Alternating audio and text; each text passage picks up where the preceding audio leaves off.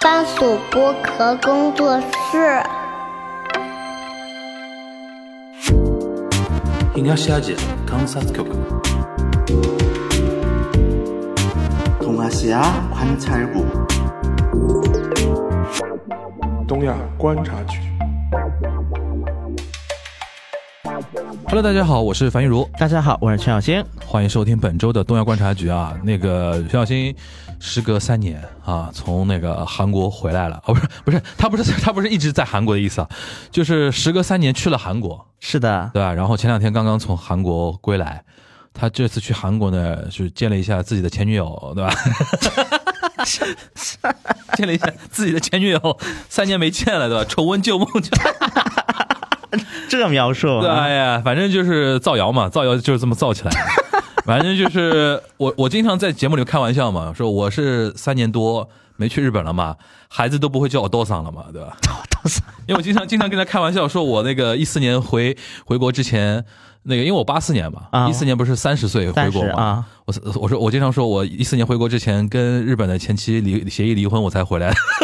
我每次这么说都有人相信，你知道，因为他一算年龄差不多、 啊，你有点暴露年龄了对，啊，然暴露年龄然了。然后每我每次都说三年多了，这孩子都不会叫我多桑了。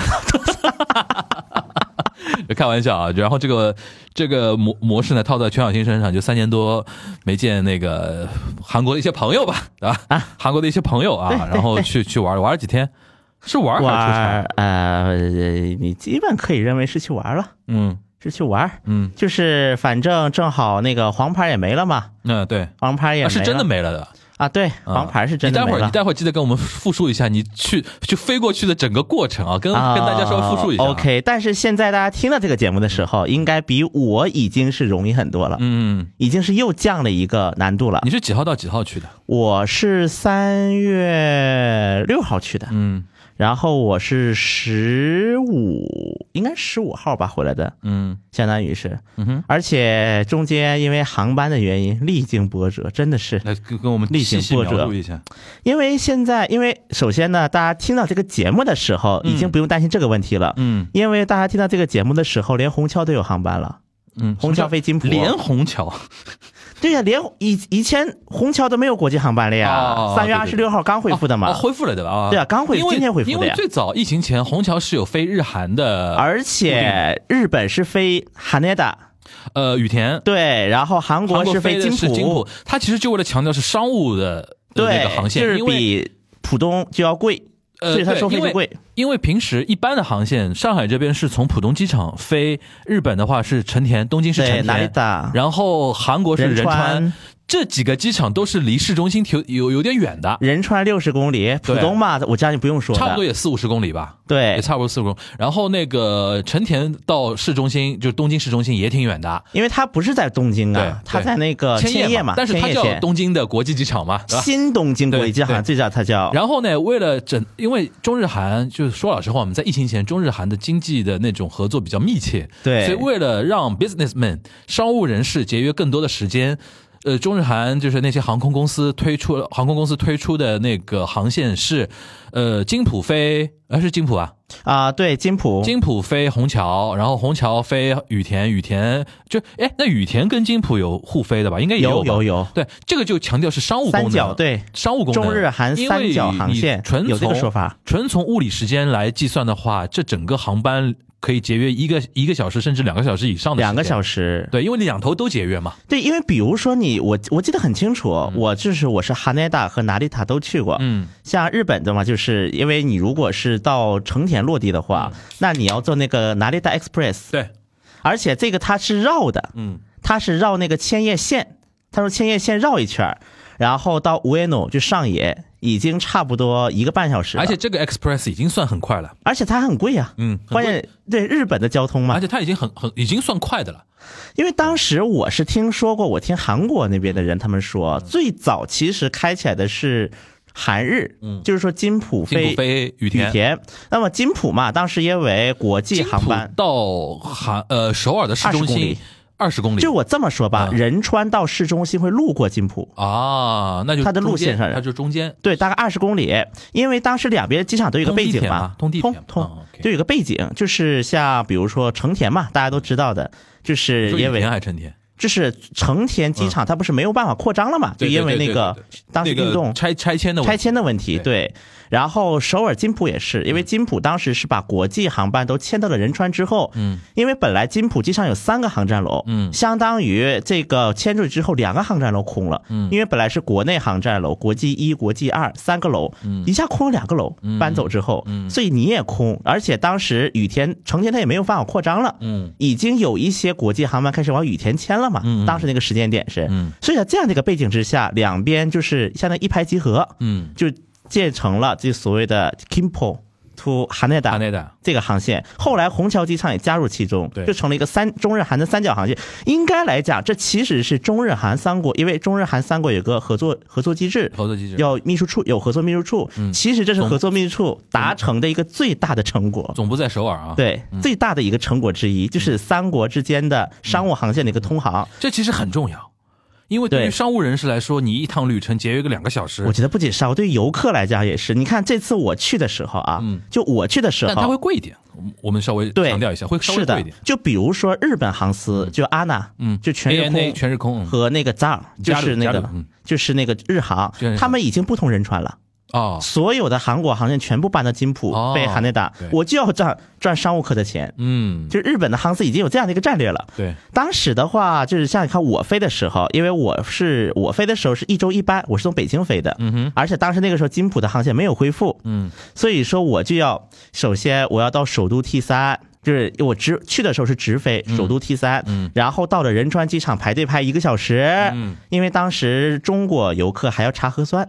嗯但那个时候还要查核酸，因为是十号取消的，我是六号到的，哦，你说这一次的，对，所以说而且要排队，嗯然后因为所有的国际游客全部挤到那个哪了仁川了，嗯然后呢就左排右排，尤其外国游客那个队，左排右排排了一个小时我排一个小时，啊，然后出了连交个海关那个报税单，因为入境韩国有那个海关报税单，嗯对都排了二十分钟，就交一个单子排了二十分钟。对他其实也没有查什么东西，对啊，就就叫看单子，然后就看一下你的包，觉得需不需要过一下机子。对对，二十分钟，然后从仁川机场到市区，哎，又赶上堵车，一个半小时。。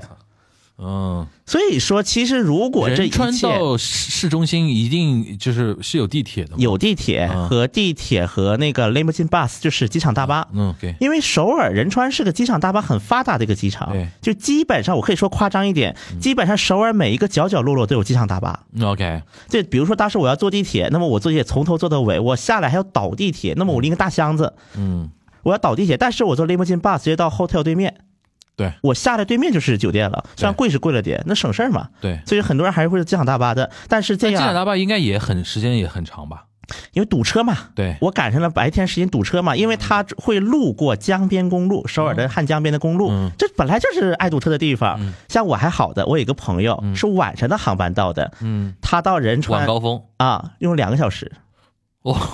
他用了两个小时。哦嗯我还算好的，因为我只有一段堵，他是从金浦过了，因为从金浦机场开始算首尔地界，嗯金浦机场以前算仁川市的地界，所以说，哎，一进哇，开始堵堵堵堵堵堵堵。他说，我终于长见识了，为什么江边都是满满的红色的灯光在闪烁，嗯都反射的嘛？嗯，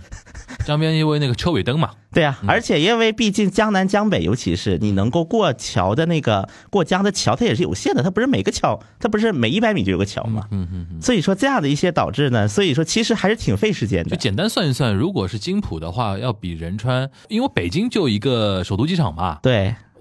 我们可能这么比不明显啊。上海的话，你如果从浦东飞仁川，对，你从从上海这个地方开始算你的行程，对，到进入到首尔，中间的时间跟你从虹桥飞到金浦差不落多一个航班的时间吧，就是差不多多出一个上海飞首一尔个半的时小时，间对吧？就比如说你上海飞从首尔一般飞多少飞多久？啊一个半小时、两小时、呃一个小时四十五，一个小时四十五，就差不多节约一个航班的时间了。对，OK，因为你还得考虑你去浦嗯东，除非你是住在什么川沙，那我们只能说一般的市中心来啊讲对嘛，对吧？正常的市中对心，川沙不算市中心。这个东西跟你说，就是很多商务的人一听我们这么说就懂了。就本来疫情前，就是中日韩互相之间的商务人员往来密集的时候，其实这个对这个航三角航线是很重要的。对，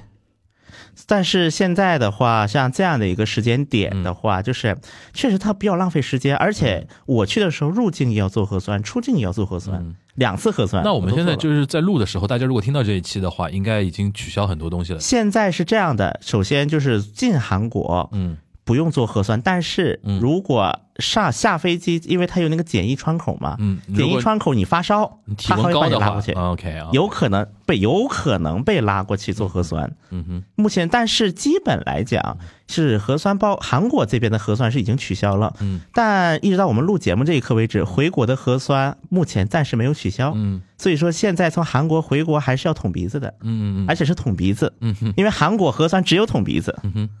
，OK。那黄牌子是没了黄牌子是没了。 ，OK。黄牌子后来因为我们没有中间没有 follow 过，对是哪个时间节点没的？黄牌子是，我记得我们节目里有二聊月过底的，，二月底，对吧？有聊过这个事情，就有是的说有的我们说那个，因为因为我觉得上次我们聊这个事情的时候，韩国当时的说法是说一定要坚持到二月底嘛，对，因为当时是先先取消，它是一步步取消的，就先取消是那个到的之后的核酸，就那个时候黄牌就没了，那应该是二月中下旬，嗯就没了。然后后面的话就是再是取消了那个入境后的核酸，嗯然后下一步再是取消了入入境前的核酸，嗯那么我去的那个实验就是入境后的核酸取消了，嗯但是入机就上飞机前四十八小时核酸还在，嗯因为这个是三月十号才没的， ，OK，所以就猜我是在这个时间段去的。嗯而且嗯然后当时我印象特别深的，整个航，因为我就是国航的航班来的嘛。就是因为它是个大飞机，它是一个就是应该能应该来讲能容纳两三百人大飞机。嗯我问了空姐，从商务舱到经济舱最后一排，所有座位都是满的。嗯，所有座位都是满多的。少钱？我当时单程四千，哇，因为它是全价票，它一分没有打折。我的天！据我所知，如果现在买可能会有一点折扣，嗯，比那个是比我买的时候因为现在肯定比那个时候航班又多了一点吧，是的，对吧？是的，其实跟飞飞日本也是一样，是的，这是去程。嗯而且韩国之前还有一个规定，就是所有的国中国来的航班只能飞仁川一个机场。嗯，现在这个规定没了，就就金浦也包可以括飞金浦也可以飞，甚至釜济山州也可以釜山也可飞。以的，因为济州比较重要，就是因为它有免签了，嗯，现在去济州免签相当于是恢复了。就等于是去济州岛买东西可以了，对吧？对，因为济州岛以前相当于没它，因为济州岛免签的规定就是必须要国外直飞济州，啊这不能从韩国国内中转，那就不免签了， ，OK，必须要直飞。所以说现在应该西安飞济州是已经恢复了，西安有直飞济州的，对，哦是韩国的一家联航 OK 开的航线。 ，OK，哦对，然后其他的应该也是在恢复的一个过程当好中。事儿好事儿，然后，但是但是我回去的时候就比较倒霉了。嗯，你怎么首说？先呢，我本来想周一回去，下一周，因为刚才我说了，直飞就周一一班，嗯，我想周一回去，你说回去是指从韩韩国飞回北国京，嗯，对，结果呢没机票了卖光了，啊。哇，然后呢，我就只能往后推一天，嗯往后推一两天。嗯，而且推一两天，我第一张买的机票嗯哼，是首尔飞香港，香港飞北京。我天，首尔飞香港四个小时零十嗯分，香港飞北京四个半小时，而且中间得睡一个晚上。我天呐，最后，然后呢，我就不甘航心班，航班太少了，因为当时飞往就是中国国内的航班里面，嗯只有飞往中国香港和中国台北的航班，嗯是每天都有的。就往内地飞的航班，基本都是一周两班、一周三班的这种状态。当时是，对，所以说当时我就刚开始买了这么一个机票，嗯，呃，五千多。这个后来机票也要五千多啊，对，后来我又刷了好久，嗯然后呢，我甚至找了就是我个人熟悉的那个票代，嗯，帮忙一起刷。最后，在我跟他的不懈努力之下，我们刷出了一张青岛中转的。哦，但青岛中转这个便宜点啊，含税单程应该不到两千左右。嗯，但问题在于，我在青岛机场待了六个小时，因为也没有飞机。 所以说我就是赶上了这个疫最后一情之波，后，最后一波了吧？是，但是其实是也得这么想，嗯如果是疫情之前的话，更那我辛苦落地就是带走了，嗯，。直接带走关十四天了 对你心态蛮好的啊，那只能咱 只能这么想嘛，因为他允许了，所以我就 OK 是想着过去了嘛。但是总体上来讲，我觉得情况是在逐渐逐渐变好过程中的。是的，那肯定的，对啊嗯确实，讲到这个，我想起来一件事儿，就是我记得上次我们 Q 到那个黄牌子的事情之后没多久，它等于第一第一波就取消就来了嘛。嗯，我记得当时我们在节目里边有预测过嘛，对吧？对然后就看那个尹锡悦的骚操作嘛，尹锡悦最骚的一个操作就推锅。这个事儿就是那个国务总理的问题，对吧？ 对吧？他会说那个，我记得他当时表态嘛，说我会去关心一下这个事情。对哎呦，我想说这个事情不就你决定的吗？ 怎么怎么后面后面变成总理分？不过在韩国的话，总理就是用来背锅的吧？对，对吧就是我们有一个笑话嘛，铁打的总理，然后那个什么，不是铁打的总统嗯，流水的总理，，就是在韩国呢，就是比如说你参加一个活嗯动，你请到了一个前国务总理，哎，你不要太惊讶，嗯，因为前国务太多总了理的有可能这俩，尤其是文上来之后，比较稳定其实反而是稳定了，稳就定换了一次对总理。对，据我了解，前几任总统有可能一年一最换夸张不是一个月一一个换月一换，OK，就是该背锅了你就下台了，嗯嗯该背锅了。但是这一次尹也很稳定，我倒感觉这是另一种稳定，就是说，哎，有啥事我不下台，就是我不下台我找一个固定的背锅侠就可以了。不是没有人背锅。比如梨泰啊院， OK，比如现在梨泰院这个事情，嗯当时不我们不也说李尹锡悦他一直在推锅嘛？对啊，现在就是第一个国务总理我不下台，就我失言了，但我不下台。眼皮也厚了，对吧？第二个就是行政长、行政自治部长官，嗯原本说行政部长官，因为他管辖警察嘛、嗯哼警方和消防嘛，也不下台啊，结果呢，民主党给弹劾了。啊。然后现在在弹劾审判的过程中， OK，就谁也不下台。 OK 我不觉得这摆个烂我该负责，就摆对。烂。所以说现在的总理也挺稳定的， OK，但是呢，大家也知道，在韩国请的前总统挺难的。对大家知道因啊该为要请的呃要从牢，请要从牢里请，啊，当然现在出来了啊要，从墓地里边请或者牢里边请对，。现在出来了现在，出来反了正现在朴也出来了，嗯李也出来李也出了，来了，对。但现在是出来了， OK 现在三个前总统哎了。，那现在朴跟李参参加一些社会活动吗？会现在就是朴，嗯明显就是一种蛰伏状态。啊，就是他的啊，马上又要到朴槿惠大公主出狱一周年了，嗯，OK，马上了，快了。公主，OK，嗯因为我个人觉得啊，其实现场很多就是亲朴的老头们，他们游行其实就是公主嘛，嗯嗯嗯有点接见公主那种感觉，在我看对来。对对对，所以说他那个不是在那个大邱保守的故乡嗯建了一个私宅嘛，嗯但是确实他近几年公开活动很少，嗯最后一次公开活动是尹锡悦上台嗯的。就任典礼之后，就目前没有公开活动。李呢？那李呢？啊，李最近公开活动很多的，就包嗯括我们也会讲到的尹锡悦，他不是那个韩日这个这个事我件们，待会儿会讲。嗯，哎对韩日这个事件嘛。尹李明博在接受接见的时候，特地说了，我觉得尹锡悦这个做的对，是为嗯大韩民国的国家利益着想。就李明博表态了，跟对这他个事的情，跟他的出身背景跟立场也是一贯吻合的。我觉得一方面是立因场，为另外在一他的个，嗯期任期内的话，日韩也是朝一个相对合作的一哎，个方其向走。嗯实我觉得李在的时候是一个转折，就是李的后期他不是我对登陆独岛嘛，有一个，就我刚想说，独岛那个登岛，当时日日方非常错对愕，，就是觉得耶，你不是跟我们一直关系不错的吗？对吧？然后是那个时候登独岛就引起了一个非常大的一个争议嘛。从那对个事情开始，标志着李明博后期他对于外，尤其对日本的那个问题的开始强硬化嘛。对，嗯，所以说当时李明博应该是一个节点，而且要知道，现在韩国的外交团队其实有相当一批人是来自李明博政府的。对对对就比如说现在外交部长朴振，对，包括全宁市对统一部长全宁市包，国括家安那保市个我们长另外一位嘉宾 Field 他的老师，对啊吧，OK OK，对吧？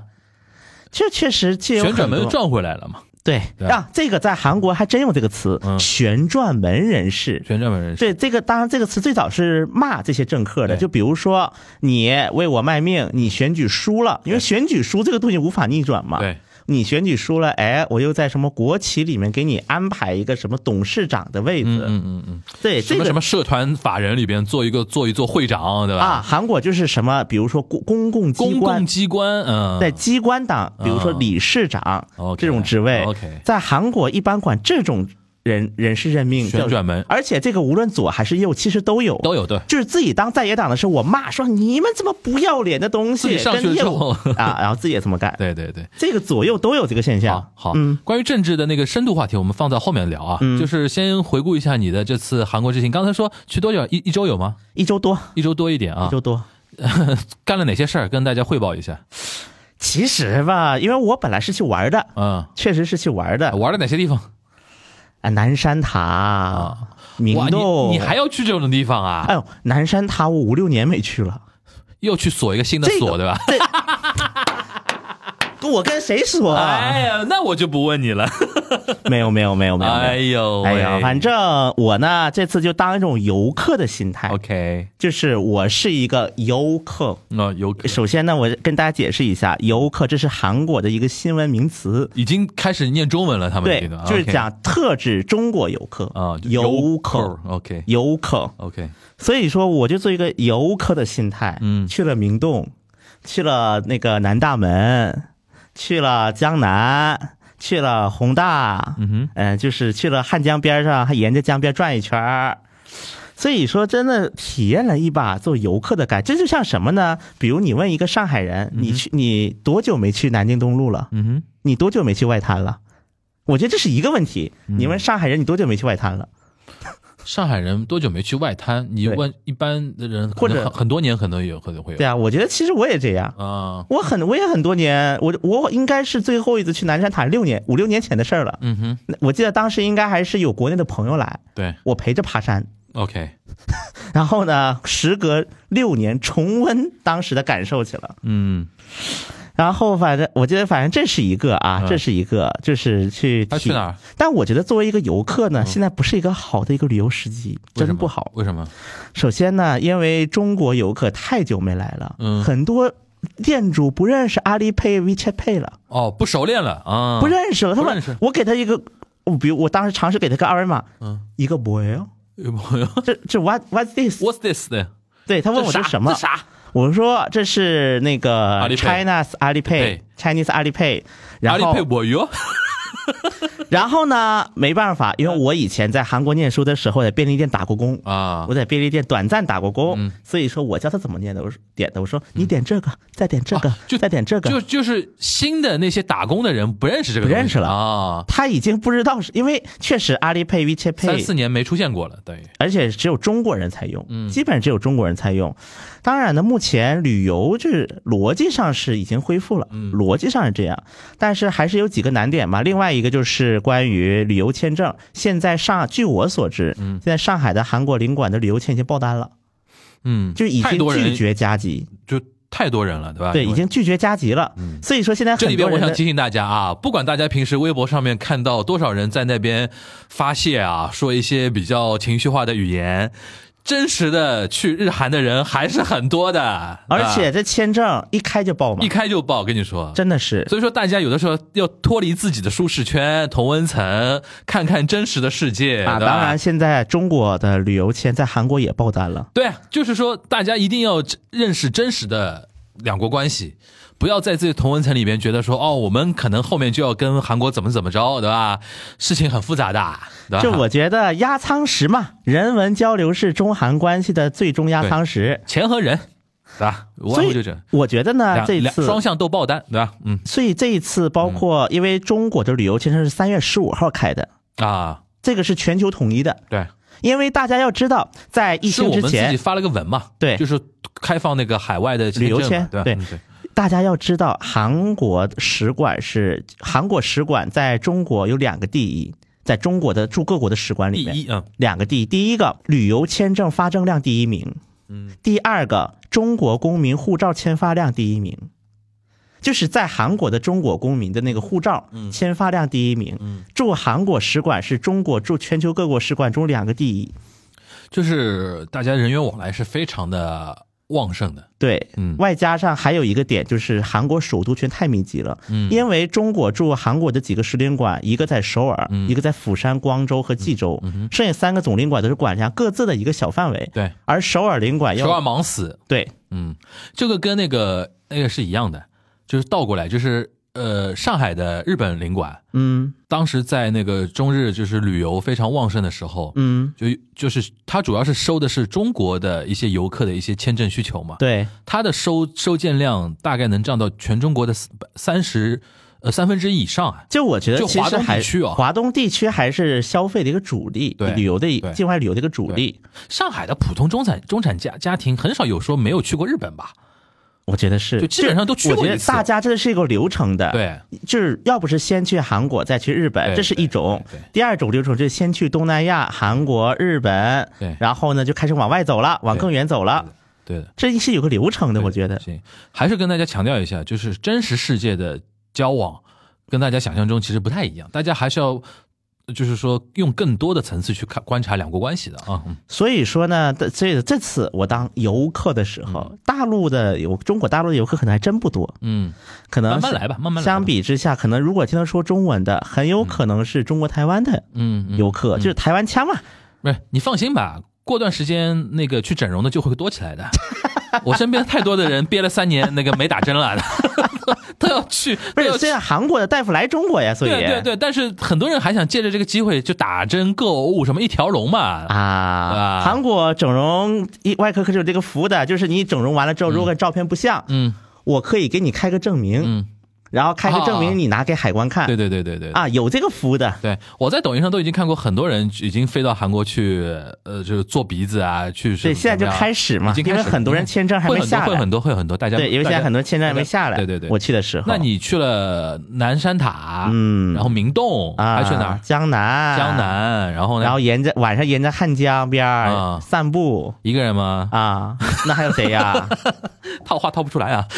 然后还还有吗？还有吗？那没有就没有嘛啊，还有啊，然后又去了宏大哦，宏大。啊，就然后就那个就是什么一条街都是那个电视制作机构的那个吗？哦啊，宏大，你说，哎，大学路是宏大吗？不是宏不大，是不是，大学路是大学，宏大是宏大，宏大就是路边路演很多，就是路上那个摊，哦，就对对唱对，想歌起来的，了，想起来了，就就是 busking 大学路是剧场多，对宏大是路边的表演多啊， ，OK 对， OK，是的，然后就年轻人一条街嘛，嗯嗯然后呢还回了我们那我们安岩村儿安岩大农村，嗯啊，就高丽， ，OK 对，回了趟高丽 OK 转了一圈儿，反正二十四小时咖啡又多了。 OK，咖啡店就是韩国现在是这样的，嗯其实韩国整体二十四小时咖啡店的数量在减少，因为人员成本太高了。嗯现在最低工资应该时薪快一万韩元了，六十块钱，时最低时薪时快薪六十时了。薪六十对吧？对 OK 嗯最低时薪快六十了。哼但是大学附近的二十四小时咖啡店还在增多，就生意太好，对，太卷了。太卷了，就我这次去韩国，包括见一些韩国朋友、那韩国同学，嗯，哎，大半夜喝冰美式，这是哇常规操作。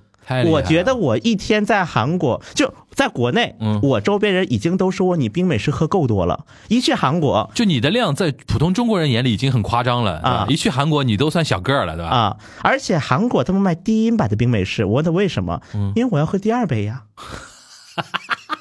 我大半夜我喝第二杯呀，我喝第三杯呀，他们也怕死的， 就是你虽然要喝，但是实在怕死，就搞就一个是低那音我版说那的。你啊为什么喝冰美式呢嗯？对，就是他搞冰美习式，惯了还有习低惯 amer 低 caffeine，嗯低音版冰美式，嗯他还要卖这个。然后我见过最夸张的，还有卖冰美式兑红参的，我操， 这是不要命了吗？这个已经不是，他因为惜命啊，我知道，但是就一边喝红参一边还要喝冰我美知道，但式。是就是又咖啡因又是红参，这个是不会对心脏和血血管造成很大的负担吗？这个啊东，西还有包括我嗯那次去那个电视台嗯参观，我又又一些就是韩国电视台去那个 DMC，嗯，数码媒体城，这周围都是电视台。我以前跟大家说过一个梗，DMC 嗯因为韩国的各大传媒机构都陆续搬迁了嘛，DMC 嗯是首尔周边就是冰美式人均消费量最高的一个区，这是有大数据支持的。对，那么我在这个地方，我去那个去 CTBC。嗯 CTBC 的那个 JTBC，OK 就是中央下面那个电视台。嗯，我记得 CTBC 大院，他他们那个院里的咖啡厅有一个菜单，嗯哼，让我就愣了，说蜂蜜红参茶。我的妈，就我觉得韩国人呢，一个冰美式，一个红参，真的是真爱，真爱。包括我去见韩国朋友，有几个就是说，来，我给你一下韩国的特产。我发现我我家里多了三盒正 官庄，我觉得我过段时间我可以开个微博抽奖，对，可以啊，换可给以粉，丝。可以，可以，可 以，对呀、我觉得我这个玩意儿我什么时候喝完？反而正且他们，而且他们那冰美式是袋儿装，就比一条一条的，我一撕一条，哎，直接喝，直接一吸啊撕一条直接就是吸，他把这种东西的功能性放大到极致了。对。对吧？那咖啡因也好，那个红参的那种提精神啊，那种东对西，它其实是为了提神嘛。就当然一红参是补的，不啊，就这是我靠防止冰美式防止透支的健康。防止你爆肝，对吧？然后包括我在韩国最近发现了个很卷，韩国人做冰美式也很卷，卷到什么地步呢？比如说什么那个中午打折，工作日中午打折啊，因为韩国人中午喜欢喝杯咖啡嘛。什么比如说 take out 打折，这都不算什么。但我觉得最卷的，韩国人开始拼冰美式的量了，什么五百毫升一升的冰美式，他们开始拼量了。就我酒，我当时住明洞附近的酒店，我们那酒店隔壁就有一家叫那个什么 Back Coffee，就白中原，白中原大叔的 连锁。白中原都开咖啡连都锁连锁啊了，好几百家呢，我的妈呀，就搞了一个一点一点二升的冰美式，他跑量的对吧？一点二升十块钱，人民币啊2000韩元吧哦就你一天都可以就喝不不不不，几口就喝完了，但是人家冰放的也多嘛。啊但是韩国人就开始拼量了冰美式，OK，你做五百毫升，我就做八百；我你做八百，我做一千。嗯，反正我那灌水吧，美式 嘛，灌水放冰嘛，对吧？我反正我我的浓缩就一份 嘛，但是我不多放不点，一水，般这种是三份，三份浓缩啊，两三份，就是韩国人也开始拼浓缩，说啊 OK 啊我们因为很多人骂嘛，说太大了，说我们家的大碗咖啡是三个浓缩，啊 OK 四个浓缩。 OK，但还是感觉淡。我说实话，还是感 觉淡。所以说，在韩国呢，冰美式市场就分成两个极端了，嗯，要么就是这种完全走量搞 take out 这种店呢，可能连椅子都没几个，嗯你可能想坐都坐不住，椅子都没几个。然后呢，再就 Starbucks 这一种，嗯，就专门给你坐着坐着的，你就去 Starbucks，就韩国的 Starbucks 就会看到，为什么这么多人坐着一个下午都不走？嗯哼，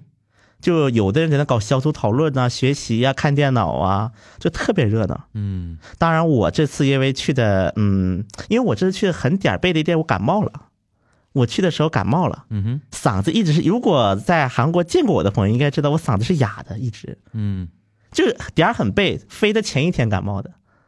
回来前一天好的。嗯所以说呢，没有办法就享受生活，嗯哼。就喝杯咖啡呢，可能就回来躺着了。你看，我有个问题啊，你去了这些地方啊，嗯三年多没去嘛，嗯那其实这次再去有一个非常大的变化，就你做了东亚观察局嘛，嗯，就做了东亚观察局那么多期节目之后，再回到韩国观察很多东西，会不会有一种就是节目意识，就是哎。这个事情可以放在节目里边聊一聊。哎，这哎个事情我以前那是普通在韩国留学的时候没有注意到，但现在做了一些那个东亚观察局的节目之后，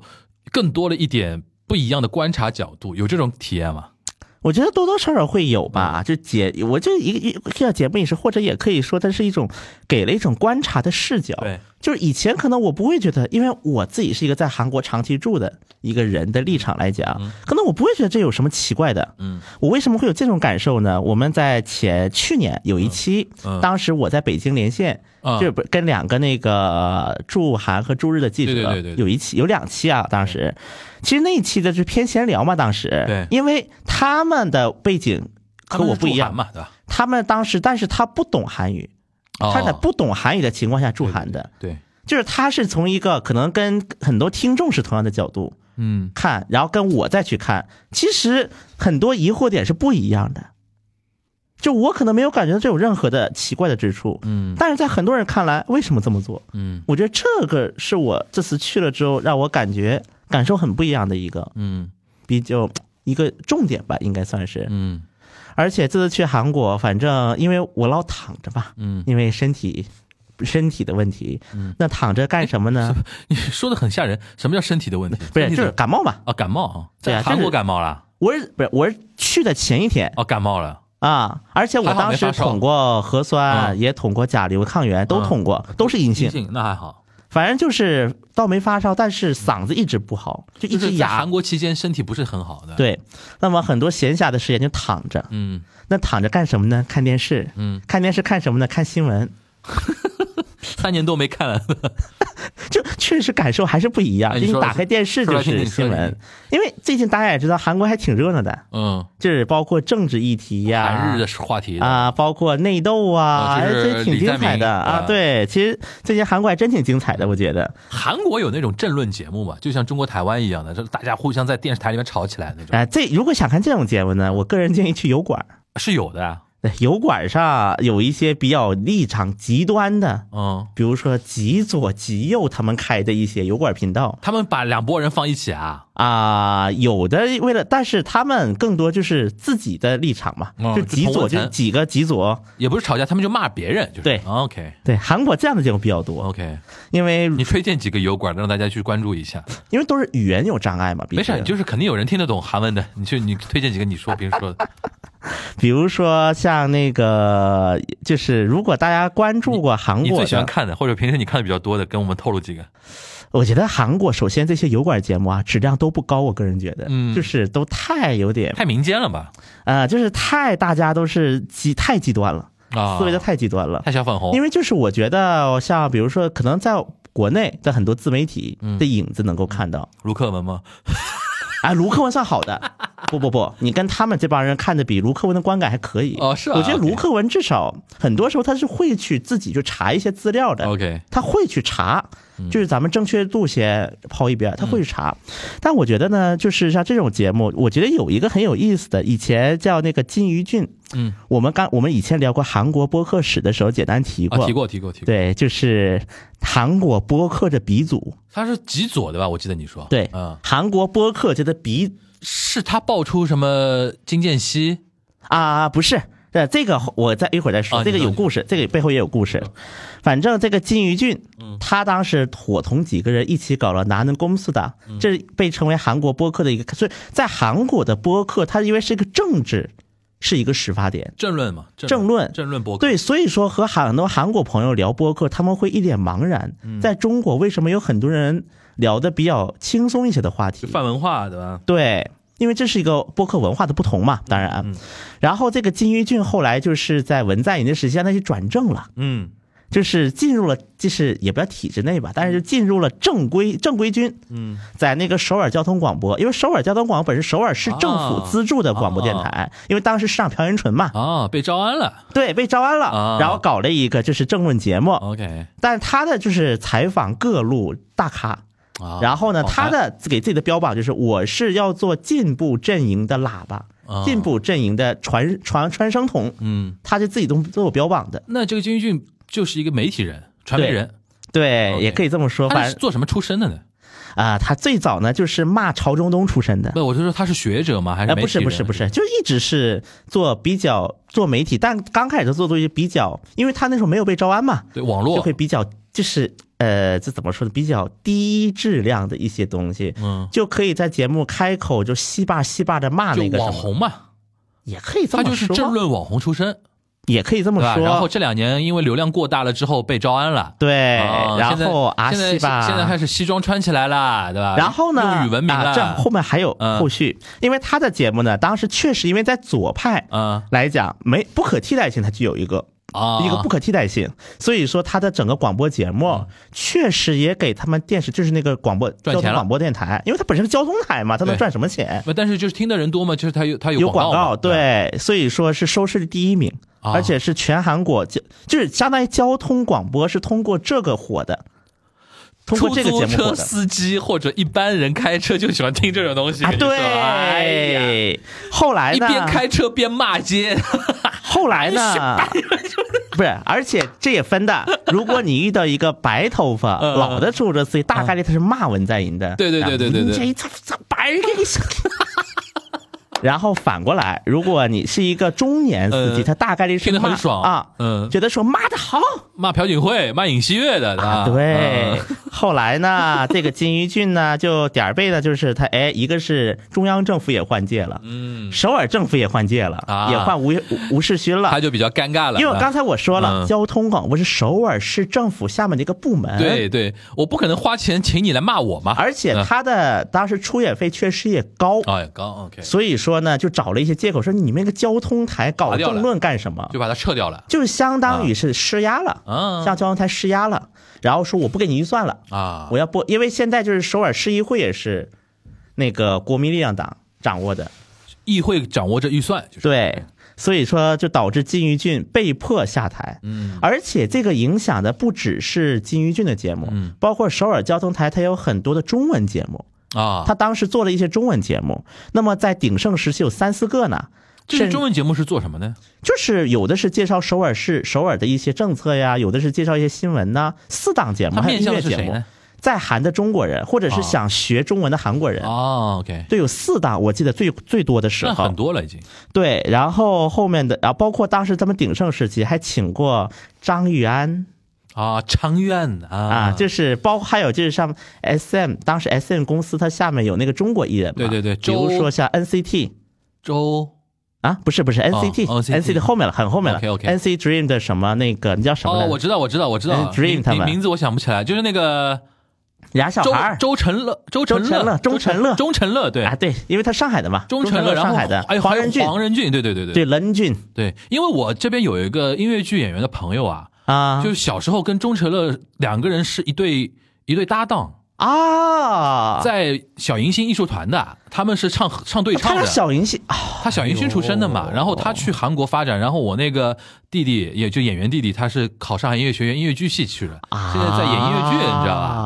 因为当时钟成乐和黄仁俊相当于是轮流就上了节目， OK 就鼎盛是有四档啊。 OK 因为他们几位主播，我个人私下就是还交流比较多。对但这次过去，嗯，明显就感觉到交通台元气大不如前。嗯就是节目该撤的撤，该解的解，很多还被重播替代。嗯，然后呢，甚至用越南语节目代替中文 节目，哇，那么政治正确 啊！新招 Vietnam。哎呦，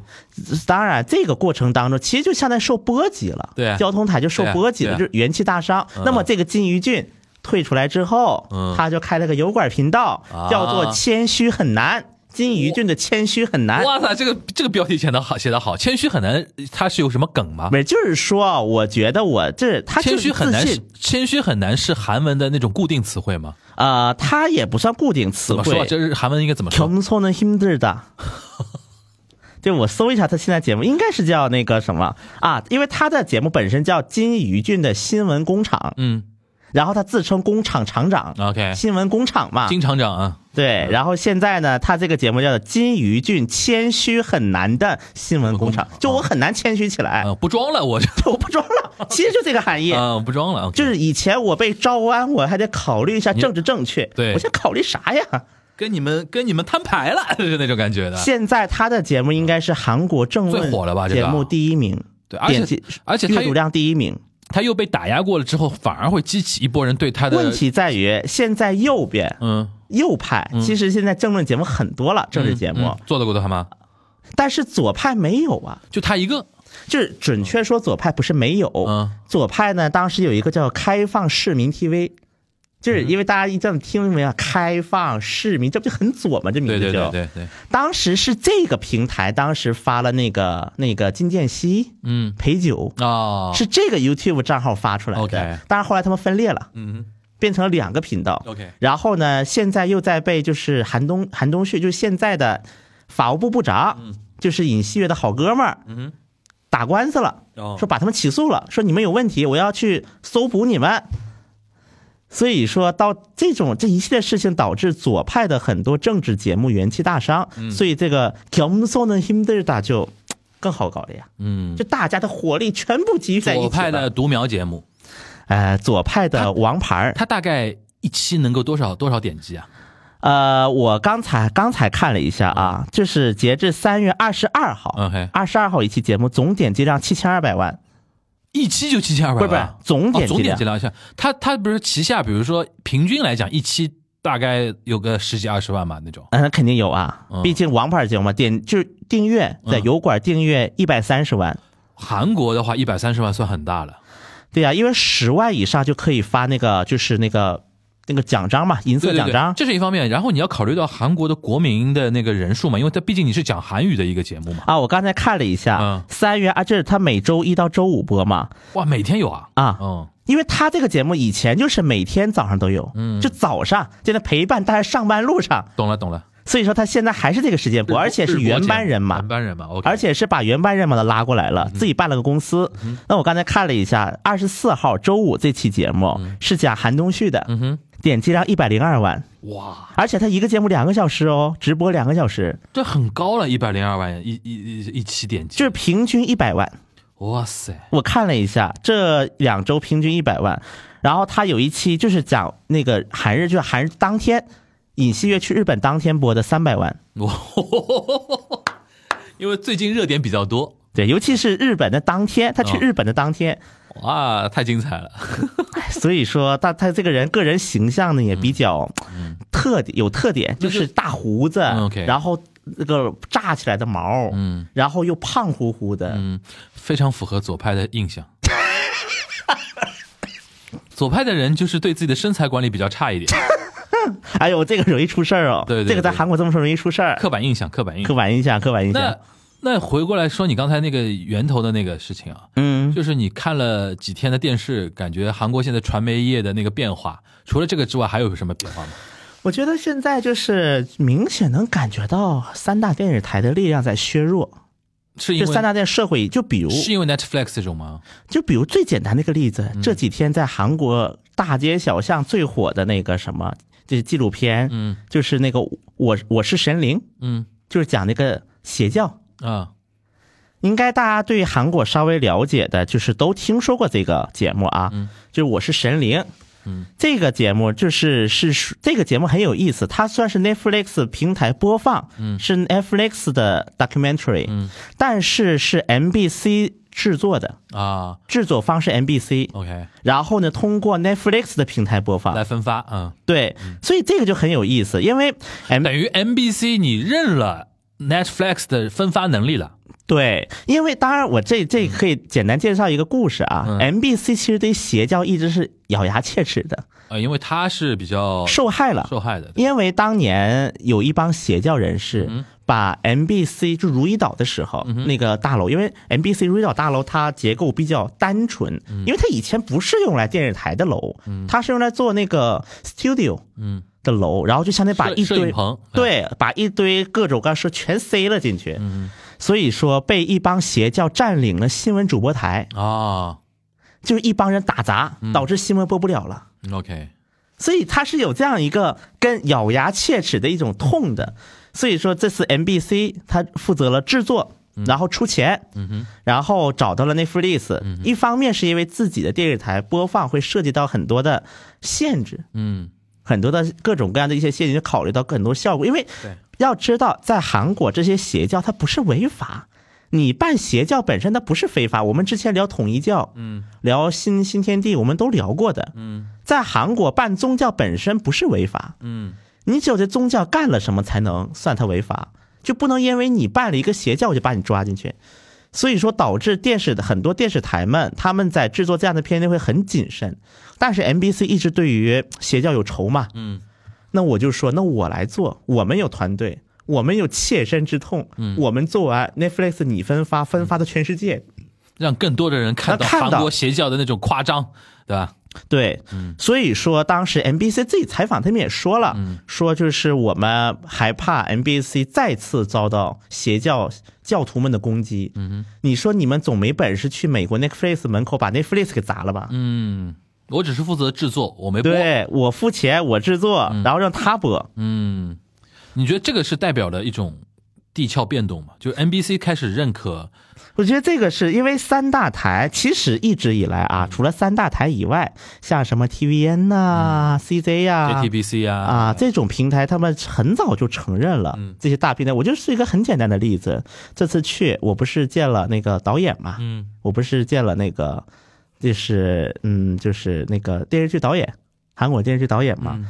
因为他当时像当时就是那个 TVN 不是有几个比较知名的导演嘛，比如像申元浩啊、罗英熙呀、就是大家应该都耳熟能详的这些导演，他们现在就是从相当于从 TVN 离职了，然后联合办了一家制作公司叫 Egg Is Coming，嗯，蛋来了。蛋来了，OK，对这家公司呢，它虽然说是 CZ 的一个子公司，嗯但它毕竟从一个组织关系上的脱离了 TVN，嗯就它已经不是 TVN 的员工了。嗯当然，这个呢有两个好处，一个就是 TVN 内部发生很多人事变动的时候，嗯它其实就保护起来了。就你不会因为电视台出现了一些人事变动而产生影响，因为它是个独立的公司了，嗯它已经成了一个独立的制作公司了。嗯另外一个，通过这个独立的制作公司，能够做一些东西，不仅往 TVN 投放，嗯，就可以往更多的平台播，就制播投放了分离嘛，对，嗯，其实，在韩国虽然一直以来制播分离这个原则是在的，对，但是很多时候一些明星导演们，他们还是归属于是某一家电视台，就是电视台，他也想把一些好的制作资源给圈在自己的圈在版图里边嘛。对，就是这时候的制播分离更多只是一个我让你怎么做你来做，对你做完我再播，对，是这样的一种关系。现在就是说制作侧。就是呃那个，比如说像制作公司这一方，尤其对像有一些像罗云熙这样的强势的制作人在的话，他的立场能更超然一点。我能跟所有的平台进行平等的合作。所以说，当时我去见那个申导的时候，嗯当时因为我去了他们办公室，嗯，叫 Egg is coming 嘛，对就相当于他们办公室现在从 CJ 那个 TVN 大楼分出来了，但是在附近啊，嗯嗯很近，但是它单独一个办公室。对，然后这个办公室里面就是像比如说像这些导演呐、包括一些作家，像《请回答》系列的作家，就他们都是归属在一个公司里，就相当于单独一个师团。我看很多韩国人这么描嗯述，叫罗英熙师团或哦者叫什么什么师团。嗯，对，有这样一种描述的，就是相当于志同道合人在一起，我们办个制作公司，感觉非常强啊。我们想做什么就做什么。 OK，然后呢，反因为但它还是 CJ 下面的子公司在股份上，对，大股东还是 CJ，嗯所以说我呢也没跟你断了关系，嗯，但是我呢也能去自己尝试点事你情。也算我的版图里边的嘛。而且这个的一个好处就是我不会受到母公司的影响。嗯，就比如说电视台如果裁员万一出了个什么大的风波，会影响到这些人呢嗯。如果你还是这个电视台的员工的话，嗯比如说，我以前我要去采访申导或者去采访罗导，嗯我要去找 TVN，、要找 CJ 高层，然后再走这么一圈儿，因为它属于他在他们宣传部。对那现在可能我现直在接找等于他们这个 X Coming 有自己的公关部门，有品牌对，部当然他门，现在没有公关以啊后。肯定道理上会有这么一个设置的嘛。对，就相当于自己能拍板的事情更多，就很嗯多复杂的事情，自己能拍板的事情更多了。嗯这个是我觉得是对于这些公司让他们办这么样一个子公司一个很重要的意义。嗯，那你觉得 X Coming 以后呃，就现在在憋什么大招吗？肯定在憋呀，他们有没有跟你透露过？嗯，透露我也不好说呀， 咱们节目现在听众太多了， 听众太多了，到时候我说你说这玩意儿干什么？哦，那个那个，但是呢，因为首先他们自己每个人还是有自己的一些项目的肯，定综艺居就多了，目前综艺但和剧。然后他们现在我看在 做一个陈尝小试新不，搭理我。我说综艺和剧， 他不搭理我，哎，大家猜啊，到底是综艺还是剧啊？像像这个呢，像但是这个平台呢，它确实也是在比如说做一些尝试，比如说开 IP，比如说一些附属的 IP，比如说因为这每一个制作人他们手里不都是有一个 IP 嘛，嗯，我拿这个 IP 在做扩展的 IP，那啊么这个时候我在我们这内部公司就很好操作了，嗯我就在自己再孵化出一个新的 IP 出来，然后把它做成适合于油管或者新媒体播放的一种形式，嗯我觉得这个。是韩国广电行业在如何对待就是 Netflix 这样的一个挑互联网战，对的时候的一个很明显的一个 signal，我觉得是，嗯包括我们之前也聊到金泰浩，嗯我们之前也聊到过哈，包括我们聊的朴赞玉，嗯当时朴赞玉他就是也是要参那 O HBO，嗯，要给 HBO 做那个做网剧嘛，这种也态度，我觉得他其实，在韩国的文化界，他面对这样的一些问题态度是在变化的。那三大如何应对呢？嗯，三大如何应对这种？像 NBC 现在不就是吗？我就那我想播什么东西，我抓 Netflix 呀，嗯，哎我跟 Netflix 合作呀，我出钱，我出人。而且日本其实现在也有这种事情，就是 Netflix 跟传统的日本电视机构合作，对然后他会觉得说，你们更懂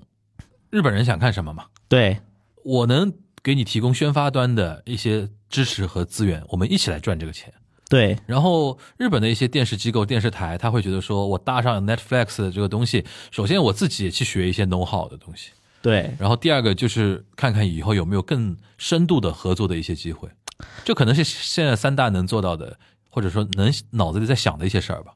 确实，像比如说，像刚才我说的《我是神灵》这部也是，嗯，其实《我是神灵》他们之所以没有在 NBC 播，还有一个原因，嗯，如果你是韩国公司，我就可以在韩国打官司嗯啊，告你就吗各种各样的方式磨找。找找你麻烦，其实你看，现在即便是 Netflix 播放，也有人去告 Netflix 去了。嗯，但是你想想，毕竟是美国爸爸的公司嘛，相比于你纯韩国公司相比，你设计的就是你的把柄更少。嗯，你的把柄是更少的。嗯，就包括我们之前在聊到寄生虫的时候也说过，当时寄生虫就是给三大台都给过，但是不要，嗯，他不要，所以那个 Netflix 才收了。像由于游戏啊，sorry，我说错了，啊鱿鱼我们有游戏，有游戏的时候，对，由于游戏就是因为三大台都不肯收，哦，所以才轮到了 Netflix 来收。他是那个策划案就否掉了，还是说曾焕否掉了，就是说觉最得后韩国人没人看，最后这个策划案是被 Netflix 收下来了，而且然后给了一笔 Netflix 钱，投了你钱你去你去拍，对哦是的， ，OK OK OK，对啊，因为它三大台，它有他们自就是韩国的媒体嗯啊，整体他们还是有一种意识的。嗯，我们是运作这个社会的一份子。嗯，就我们要考虑社会效应。嗯嗯嗯，那么他就会考虑东西很多，嗯就瞻前顾后，左有道理思右想。有道理，像这种，我是我是神灵这种片子，嗯，我相信如果是 NBC 播出来，肯定会面临很多很多的捣乱，嗯甚至可能现在我们已经看不到了，有这种可能，嗯。已经看不到了。那除了媒体这一块的一些变化，嗯这次去还能还观察到些啥？游行的更多了。游行的，最近游行在聊什么呢？还哎是呦，我这次去韩国，我这正好那天我在观光，嗯在景福宫嗯去景福宫观光啊、 ，OK，啊！景福宫我也四年没去了 嗯观光，我就因为景福宫它现场有很多穿韩服的嘛，因嗯为韩国的宫殿是穿韩服免门票，啊你如果穿的是韩服，你可以免门票入场。 ，OK，然后再加上很多游客，他们也想穿着韩服拍照嘛，所以附近有很多租韩服的。然后我就在那儿一边欣赏韩服，一边在里面逛街的时候，我就算是发很吵杂的一个声音，因为我刚我聊我们应该聊过的，之前聊那个尹锡悦搬迁的时候嗯聊过，总统府搬迁的时候聊过，就是光化门的结构，就是光化门是景福宫的正门。光化门出来有一条马路，马路对面就是个广场，嗯然后广场左面呢是韩国政府中央大楼、世宗文化会馆，就是那个演音乐剧啊、歌舞的这种，就是高雅艺术的会馆。右面呢是美国大使馆，以及和美国大使馆买一赠一一起建的大韩民国历史博物馆。就这两栋楼是都是美国一起建的，所以它俩结构长得一模一样，嗯都是一个大方楼。嗯就这样一个结构，其实大家能听出来，韩国政府中央大厦在那儿，嗯，然后光化门它象征性又特别强，是首尔的正中心。嗯像之前世越号不还在那儿摆了好几年嘛，就是那个哀悼空间，然后右边是美国大使馆，嗯又正好在那旁边，嗯所以就天天喜被游行侵扰，而且这条路通过就是首尔市政厅。嗯然后呢，我就现场又一出来看到四波游行，嗯，在同一个场地，四波人。抗议的内容分别是什么？我最先看到的是一个大气球，嗯大气球上面有一个很熟悉的一张女性的脸庞，我一看，这不朴槿惠嘛，嗯就是为朴槿惠 ，洗冤啊哈哈恢复名誉。啊，然后他都们是，老头子对吧？然后在他们还动员了挺齐全的，又有那个大巴车助威，嗯有大喇叭车助威，说我们一起喊朴槿惠回来，就大大概这种感觉。我很好奇韩语应该怎么说 박근혜는 무고하다，就朴槿惠无辜啊 명예를회복하라，恢复名誉、哦啊，大概就这种。 ？OK，然后呢，每个地方来的老头老太太们举个旗子，比如说首尔什么什么区，嗯代表自己从哪里来的对吧？啊对啊然后呢，左手一个韩国国旗，嗯右手一个星条旗，一边举着旗子一边向前走。嗯啊，这是一 拨就人，是爸爸看看我们对 吧？因为这个是最震撼，因为它有气球啊，对对有对，大气球在那儿放着，而且大就专门有人天上飘拉着对，吧哦对啊，而且专门就像风筝一样有人拉着走。 ？OK，然后呢，过个马路到了广场这边，嗯就看到了另一波，就是反对韩日征用、啊尹锡悦卖国贼，OK，啊、这这又是一波。嗯哼。然后呢，这两波呢还正好在交叉路口相遇了，十字路口，但他们之间应该没有正面这冲突的，平时不会有，嗯、但那个时候比较会，不是。平时就正常情况下不会嗯有，，OK 一般这种游行就是失控的点，嗯，比如说像亲朴那帮老头老太，就是朴槿惠弹劾的时候，嗯被正式宣判弹劾就失情绪失控了嘛，啊，就是不失控的时就候你有看警到察挡着你，看到那个时候还是大家相对比较冷静的时候的，啊、反正各喊各的诉求嘛。 OK 那么在他的东侧有一帮人去喊那个大罢工，嗯说 KT 压榨劳工，就 K- 韩国 KT 运营商， ，KT 什么东西？韩国的运营商什么东西运营商？就手机、哦，手机电运营信、商电信运 OK 营商 KT，因为 KT 大楼在那附近，嗯，说考虑 KT telephone 吧耶，telephone， Yes 啊 telephone，哎，是的是的是的，然后呢，在左边我还看到一帮人说那个什么主张废除国家保安法，这这应该算左就是的吧？啊，对，比较极左势嗯力， ，OK 说尹锡悦是反统一势力、嗯反和平势力，OK，啊、然后我就现场看到四拨人在游行。然后呢，那个大的那个广告牌还在挂着说那个是文在寅，文在寅的那个所谓啊，咱们打个双引号，所谓的那个就是一些就是亲朝的一些证据，这批斗文在寅嘛，大广告牌得挂着批斗文在寅呢。嗯就这五拨人在一起，在一个广场上。因为我在韩国的时候，确实也天天那个地方本来游行就多，嗯但没有像现在一样嗯四五拨人在一起，嗯，这种事情一般是比较少见的。什么道理呢？你觉得？我觉得两点吧，第一个就是最近议题比较多，一个是议题比较多，另外我觉得就是每个政治势力的动员能力都在下降，就是已经很难有一个政治势力能够像当年一样在光化门广场集个十来万人，哦那举着牌子游行。哦，你的意思就是说，这种政治势力的在下沉，在碎片化对，啊，当然而这且个没有过程一，个共同议题。而且在这个过程当中，那些油管账号们又起到了一个很大的作用，这个是不是跟那个现在选举比较远也有点道理？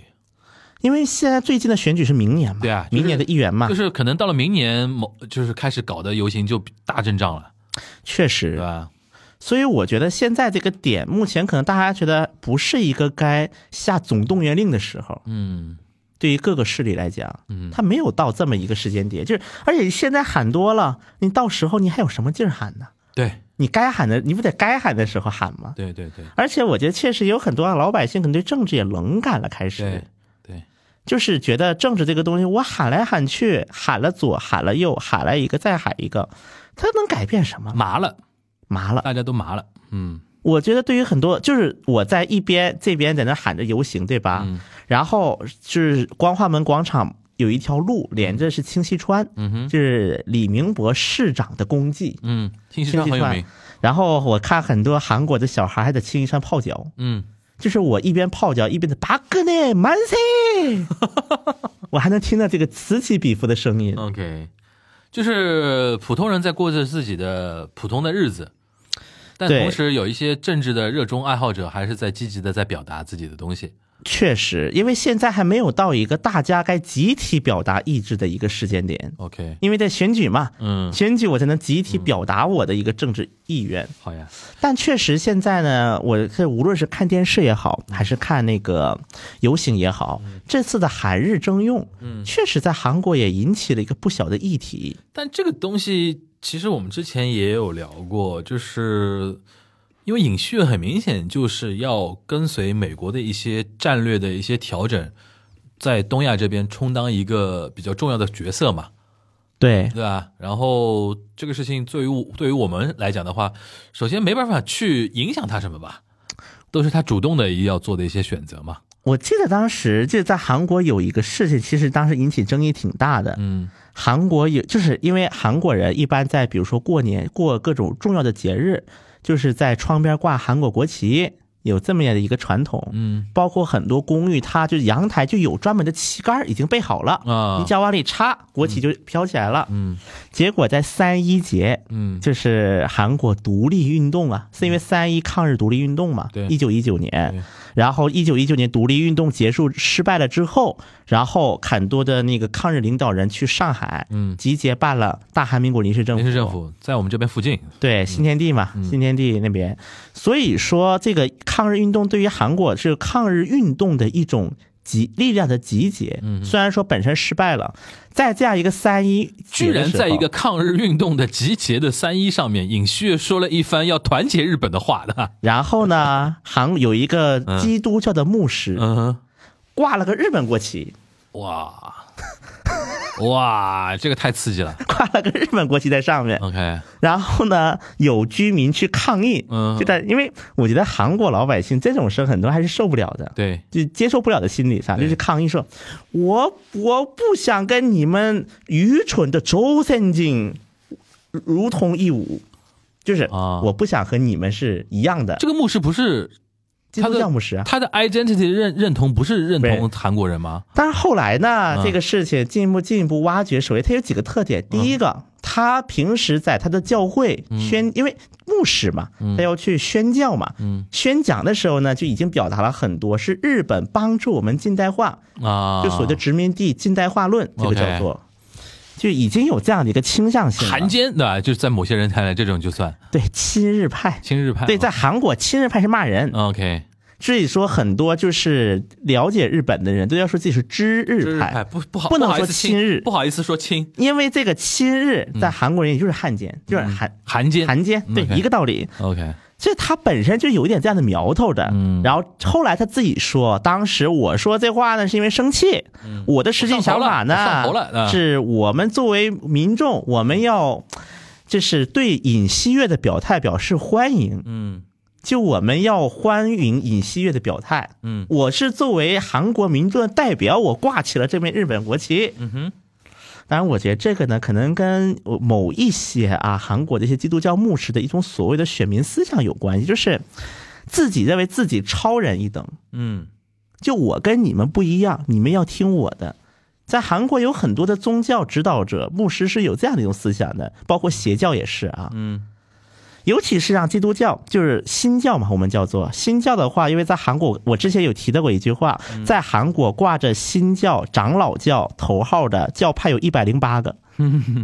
那一百零八就是说白了，今天我的这个教派把我开除了，觉得我是个所谓的异端，哎，我明天我再创一个教派，嗯，那你说这是邪教吗？还是基督教吗？都不好说。对，所以在韩国很多基督就是所很多牧师就会有这样一个政治倾向，包括我们之前聊疫情的时候聊过那个哈利路亚，就成网络梗了嘛，对，就说只要信上帝就不会得新冠，这个好像是说过的。对。所以他会有这样的一种来源。为什么在韩国很多所谓的看起来正统的基督教的牧师们也看起来像邪教一样？因为我们这一期那个日韩就是也不是主要的一个话题展开嗯啊，因为一旦展开的话，一期节目肯定是不够用的啊。是的，然后我想说，这一期我觉得最后我很想问全小新一个事儿啊，就是你这次去不光走了很多地方嘛，嗯肯定见了很多人嘛，嗯大家隔了呃呃很多年没见了嘛，嗯。你觉得后疫情时代就隔了这几年，跟韩国人再重新聊天啊什么的，你觉得他们有什么变化吗？我觉得首先影响多多少少是有的，嗯，就是说不出来的隔阂吧。就跟你吗？我觉得一方面可能是跟我，另外一方面可能也是面在嗯大环境重新对待中国人的时啊候，不知道对该怎么对待。嗯，大环境有点敏感了，嗯就是我觉得他们可能也不知道该怎么对待中国人了。嗯我是觉得有一点点，嗯，就是比如说以前疫情的时候，我们可能三天两头见面，对，而且中韩又那么近，距离又那么近，说见就能见，就是不会有这样的疑惑。就我觉得，我在小宇宙上评论看的有一句话，我觉得说的挺有意思的。他们说，比如说都在国外啊，假设欧美国家，中国人和韩国人是能成朋友的，嗯但是中国人跟日本人之间成朋友的案例就特别少。对相比之下，对，那我后来我也想，其实很多时候，因为在我很多在，尤其年轻人啊，嗯在韩国的年轻人，一般呢很容易是两种状态，其一，要么就是很喜欢玩儿，对很爱玩儿对，就包括国内也是啊，在国内韩国留学生也有很多爱玩儿的，对，要么呢就是特别传统，嗯就是还是把韩国这一套年功序列嗯，带到了国外，论资排辈儿，对，就哦一般是这两种极端。嗯，但而且呢，这个爱玩的这一批人会比后者要多，啊，这个群体要多。尤其年轻人嘛，对，所以说，那你爱玩嘛？那如果假设你也是一个社牛或者爱玩的，那跟韩国人，我觉得交所谓的朋友不难，就是酒肉朋友嘛，说句直接点儿也不难。但是呢，就是你跟这种酒肉朋友，我觉得有一个特点就是很容易生疏。比如说，那你们几年不在不在一哦起我懂玩你了这个，意思了，嗯，懂你这个意思了，对，我觉得很容易嗯会生疏的，因为毕竟很多时候就是，尤其是一些文化影响，啊嗯，导致你跟一个外国人交心，其实它需要很长的一个时间对，才能真正交上心。嗯那么在这个过程还没有完成，可能还是一个玩伴的情况下，大家突然分隔两地了。我觉得多多少少还是而且会硬生生的分开三年嘛，对，而且这三年当中又有各种各样的传闻围绕着两国的民有很多众身争边。议，对吧？你像包括奥运会就办过一次，啊对对，吧？反正就类似的吧。我觉得这个障碍是有的，嗯，我懂你意会思了，生疏。我懂你意思了。那我问一个比较刺激一点的问题啊，嗯，你觉得韩国年轻人是不是在呃跟中国的那种感情上嗯越来越疏远了？经过这三年，我觉得三年多多少少有影响的，多多少少尤其会现在数字上嘛，因为这个关系的远近，这个很难你用数字来表达不嘛。是，我就说就是说好感不好感嘛，啊，好这个感应该度是在有是在降。是在这样的。OK，就是我相信大家应该看过一个数据，说韩国的年轻人，嗯是全世界主要国家最反华的。对，但是我们如果再去看数据的具体的一些项目，嗯可能会有别的想法看法，比如说韩国人呃年年轻人，因为他这个所谓的对中国的反他感，他应该是他这个比较广泛的对感，就是对我对中国很反感、一般反感、有点反感，都加在一起了，叫反感，就偏反感一就侧偏反感，对，对，那么其实你看韩国年轻人他选的为什么反感，嗯原因都很原因。第一个，嗯，我就是就是很多都是一种比较有争议的话，比如说中国在造雾霾，嗯、有雾霰，对，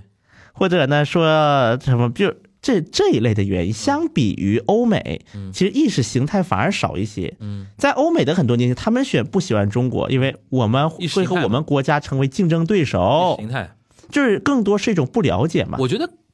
我嗯，海外欧美，他可能因为有一些年轻人，他首先没来过中国，太或远或了，者而且没有离中接国触离中国过。太远了，对他也没有到的接触过信息中国主要是通过一些媒体。但对像日韩呢，有的时候我们近到是说，很多韩国年轻人可能来过中国，对生活中有中国朋友，对或者说有中国同学，对，至少接触过中他国的人，反感是基于一些很具体的事情的。对，很微观的事情。比如说，我今天觉得啊、中国又吹雾霾了啊，我就烦中国。对，然后明天呢，我手又很诚实的去中国的网站买中国东西。嗯，又啊好一点了，对，吧说起来第，二天嘛，又一个什么比赛，冬奥会的比赛，哎中国人中中中中那个中国什么速滑又赢了那个韩国短道速滑，他又他又他又反滑了， 就是比如我这个很，我再说一个，我这次去韩国、啊去见识了，跟已经很多韩国朋友聊的时候，嗯，就是我们一般不是代购嘛，从国外代购，嗯，比如说从韩国、日本代购，哎，现在韩国人倒过开来始了中国代购倒过，来叫直购，他们叫做、啊有这一买个什么呢嗯词，就是比如说啊，像啊、比如说像像国内的平台嘛，AliExpress，我们之前聊到过一次，聊到过一些，嗯就是速卖通，脉通对，因为他们当时正好那段时间也在韩国搞退，呃，我好好几次在他们大街上看到广告了，就马东速锡，速脉通的广告呢，对，就马东锡嘛，嗯那个马推马东锡出来嘛，嗯然后就是搞了一个什么，比如说五日达，反正乱七八糟的，搞了一些就是项目。呃，包括除了 AliExpress 之外，还有一些美国，比如说有个叫美国的平台叫叫什么来着？突然想不起来名字了，突然，反正也是卖很多中国的东西。嗯，当然现在很多韩国人他买中国东西，更多还是买一些就是不容易踩坑的。嗯，就比如说这个东西，比如说一条线几块钱，哎，我买了，我可能也坏了，我也不可惜，大不了再买一个。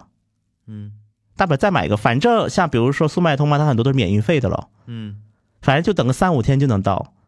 或者是还有一些韩国人喜欢锻炼的，他们特别喜欢从中国的平台买东西，比如说品牌的那些很多，比如说骑车呀这种零部件，可能是几百块钱，举个例子，人民币几百块钱，我在速卖通上可能少一个零，几十块钱，但是用起来嘛，因为这个本来就很小众，在韩国的市场可能很少见，但是中国的市场比韩国大，所以说中国的厂商可能什么都造。嗯，所以说这种东西的需求量是增大的。所以今天我骂中国，明天哦中中国东西真香，我买完，后天我又骂中国。嗯，这种很细节的东西，中韩之间的很多情绪就是是你跟他们交流的时候，还是感受到三年的那种外部的条件造成的硬隔阂，对，确确其实实实是存造成在，了一点心理层面的那种疏离感，对是能感受到的，对吧？确确实实能感受到。这个我相信，因为你能用韩文跟他们直接聊天的话，还是能感受到他们言语神情之间的那种就很微妙的，嗯，那很你微妙那。你乐观吗？后期能恢复吗？短期不乐观。嗯我但是我觉得有那句咱们学思想、思思想、思想政治的时候，我觉得有一学哲学不是说过一句话吗？道路是曲折的，但前途是光明的。你现在你现在这个话说的就像当官的一 样，不是这，但我相信我们学过正常高中教育的，呃接受过，应该都知道的呀。哎呦喂，我觉得，因为你这个东西短期我们来看，确实它没有一个很好的转折点。嗯就就算现在，比如说人员往来开始放开了，我相信大家真真正正去韩国想走就走去旅游，应该至少也得等夏天了，对嗯甚至是比夏天更久，因为现在机票还是贵。对，我那天查了，我现在往返也要五千多。嗯，你要知道，以前从浦东，嗯，飞仁川，嗯，春秋，当时可是卖过九十九块机票的。九九块人民币啊，对啊嗯最狠的时候，对呀、现在还是贵了点。嗯所以说，我觉得，但是我们总要对未来充满希望。如果我们对未来充满失望，那我们就没必要关注了。对，而且这里边牵涉到中韩比较像的地方，就是中韩同时也是一个被政治动员非常高的国家，对，即便韩国没有嗯没就是不承认啊，但韩国也其实这一点，其实韩国很小中国的， 就是受儒家文化思想影响的话呢，哎，人人都会有一种什么呃什么那种什么呃国家兴亡，匹夫有责，啊，对，修身齐家，治国平天下，啊，对，对吧？位对卑未未敢忘忧国这对种东西，所以导致中韩都是那个老百姓层面都对于国家大事非常关心的。对对吧？那你看现在就是国家层面，就是我们早就说过了嘛，我现在看出来了，就尹锡悦在的时候啊，基本上我们可以放弃在官方层面的那种交好了，就很难了。我觉得现在他已经跟日本表态，表态成那个样子了，对吧？但我觉得很多韩国民众，他虽然没有一种，比如说很明显的说啊，你是就怎怎么怎么日本怎么怎么样，嗯因为但这因为韩国社会也是处于一种困惑。嗯如果我们反日，那我们跟谁好，对，就是这样呀，就是会有一个困。所以说，我我认为就是嗯尹锡悦他最近这段表态的问题点在哪里呢？就是跟日韩和一一日韩一定意义上的和解，我觉得对于韩国来说是个好事儿。嗯，从韩国的国家利益上来讲的啊。但问题就是说，你现在给人感觉是有一种一边倒，因为你倒向日本那边，其实不光倒向日本那边，而是倒向了一种东亚政治平衡格局的完全的那个日美韩三国同盟嘛。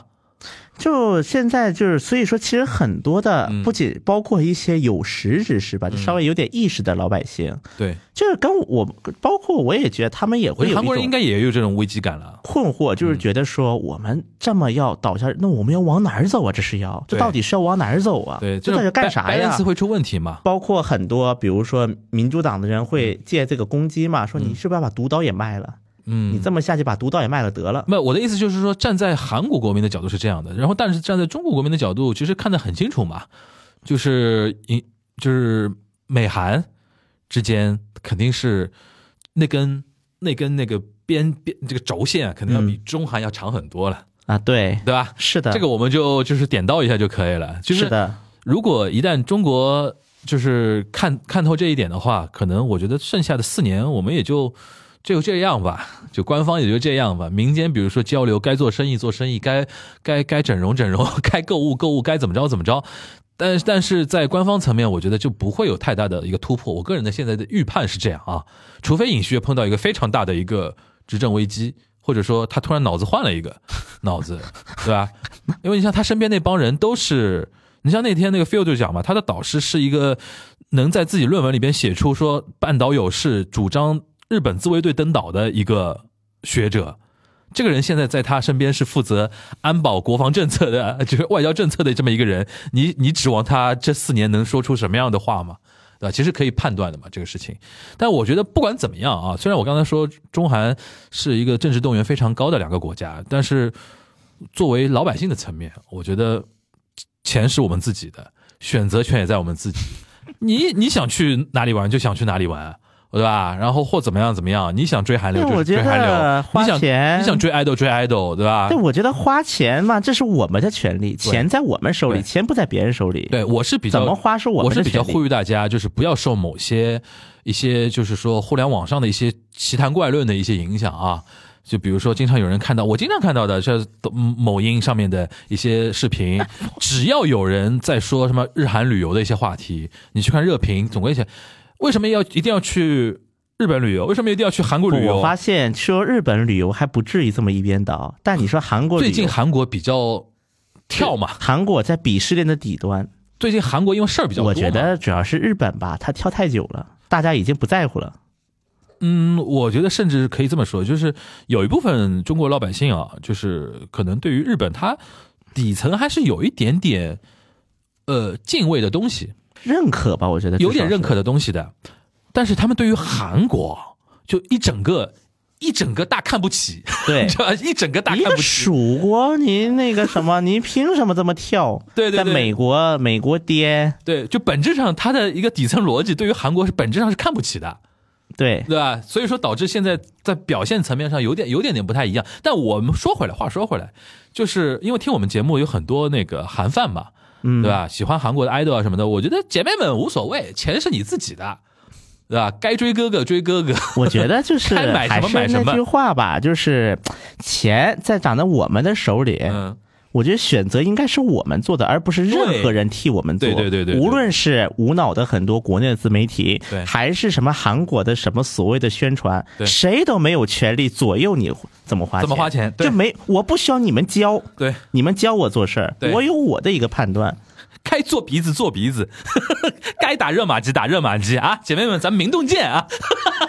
哎呦，当然，我觉得这种呢，在国内做这两嗯年，国内因为韩国医生来的多了，嗯嗯嗯嗯嗯因为疫情原因嘛，其实国内有很不少医美诊所水平也高了不行少。行，那你在国内做也可以，反正我就是说，谁掌握资源，你是钱在你自己手里，你自己决就花不在要你被左右，对花自己不要花被任何人自己左右决。定花在哪儿，好吧？对，包括我也不能左右大家花钱。对对对，我们呼吁大家就是呃自主思考，好吧？这也是我们做节目的一个大的目的啊，反正、反正不容易啊。全小新那个时隔三年啊，去韩国又考察了一番，考察了一番，然后那个后续啊，我刚才因为录之前我听全小新说，可能回到北京之后会有一些串台啊，会有一些就是录制啊，我觉得挺好，就是因为现在我希望说三年之后，这个疫情过了之后。呃，大家对于韩国的关注，现在好像这波又起来了嘛。虽然这波关注里面有很多是比较负面的一些热热度啊，嗯对对但不管怎么说，我觉得全小新，包括你啊，包括我们很多一些跟韩国有关的一些好朋友，嗯，呃，大家多多在一些媒体上多说一些正确的，多说一些客观的一些发言，对于整个大环境还是有好处的。对，对吧？希望大家能够 follow 我们啊，就是看我们，比如说，呃，到时候如果有新的，比如说你去串台，或者说跟别的一些做联动的话，到时候我们也会在东亚这个平台上跟大家说，大家去关注一下，好吧？嗯嗯嗯，那行，呃，徐小新，那个今天是我们录的时候是周日啊，然后第二天那个周一一大早又要回到帝都啊，去啊是的开开始工作了啊。反正我觉得你算 charge 好了。就是去去那个韩国那个信仰充值了一下， 信仰充值了一下，回回来更好的去投入到新的工作里边，好吧？好，那那个今天非常感谢大家的陪伴，我们这一期的东亚观察局就到这边了，大家拜拜。拜拜。